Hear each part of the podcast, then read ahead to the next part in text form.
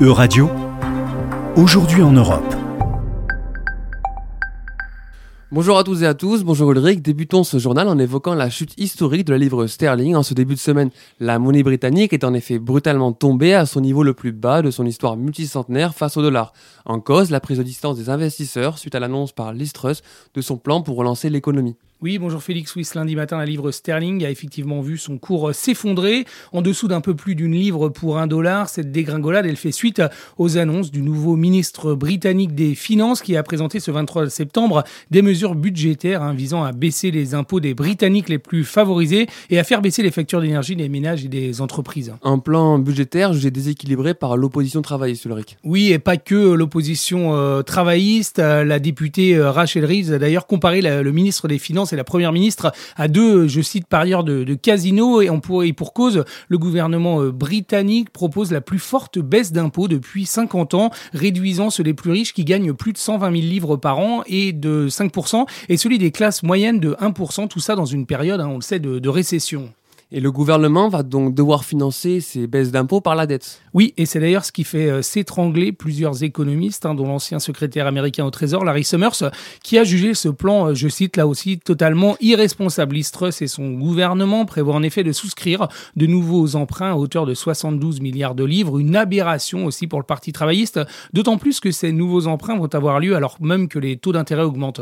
Ces décisions du gouvernement ont créé une profonde inquiétude sur les marchés financiers, contribuant à une chute inédite du cours de la livre. Oui, Félix, les marchés ont réagi à ces annonces budgétaires en vendant rapidement la livre sterling, ce qui a eu pour conséquence sa, sa chute euh, et la chute de sa valeur par rapport au dollar.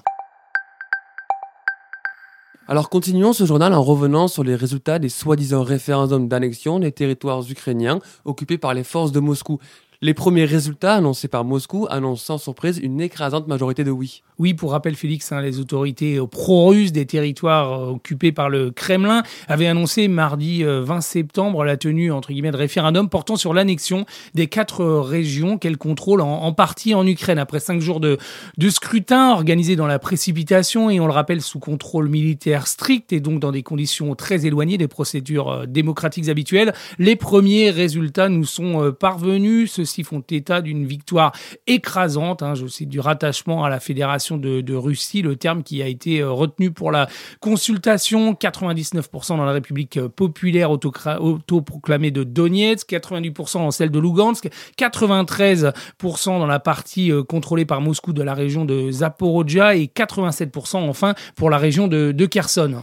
Et quelle est la stratégie derrière ces référendums fictifs, Ulrich? Alors en présentant les territoires ukrainiens comme étant désormais russes ou bientôt russes, l'objectif de, de Moscou est d'inverser les rôles, passant de l'agresseur à celui de l'agressé. Et comme l'a fait valoir le porte-parole du Kremlin, Dimitri Peskov, le, 23 septembre, toute tentative de l'Ukraine de reprendre, je cite, les territoires libérés serait alors considérée comme une attaque contre le territoire russe et pourrait justifier aux yeux de Moscou une, une riposte plus forte.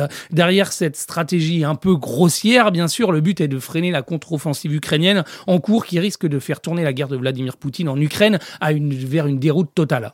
Et au-delà de ces résultats invérifiables, c'est l'illégalité même de ces référendums qui est dénoncée par Kiev et la quasi-totalité de la communauté internationale. Oui, c'est ce qu'a rappelé hein, Félix, le secrétaire général de l'OTAN, Jens Stoltenberg, qui associe la tenue de ces référendums fictifs organisés par la Russie à une violation flagrante du droit international. La secrétaire générale adjointe de l'ONU pour les affaires euh, politiques, Rosemarie euh, Di Carlo, a elle aussi réaffirmé le soutien des, Nations Unies à l'intégrité territoriale de, l'Ukraine dans ses frontières reconnues. Et même la Chine et la Turquie, qui restent proches de Moscou, ont dénoncé ces parodies de, de scrutin et ont annoncé euh, qu'elles ne les reconnaîtrait pas.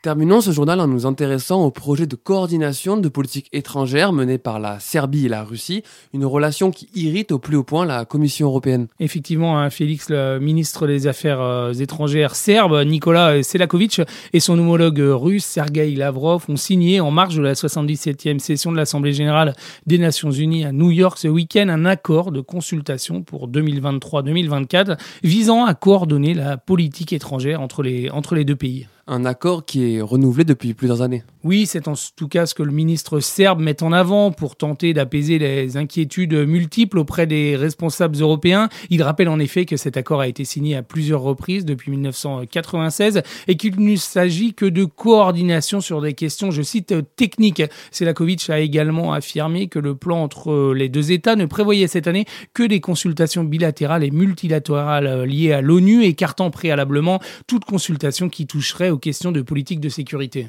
Et la Serbie ne ferait donc pas partie des États qui pourraient reconnaître les référendums organisés par Moscou dans les régions ukrainiennes? Non, le ministre serbe a d'ores et déjà euh, signalé que son, que son pays n'accepterait pas le résultat de ces référendums hein, compte tenu des normes du droit international et de la Charte des Nations Unies.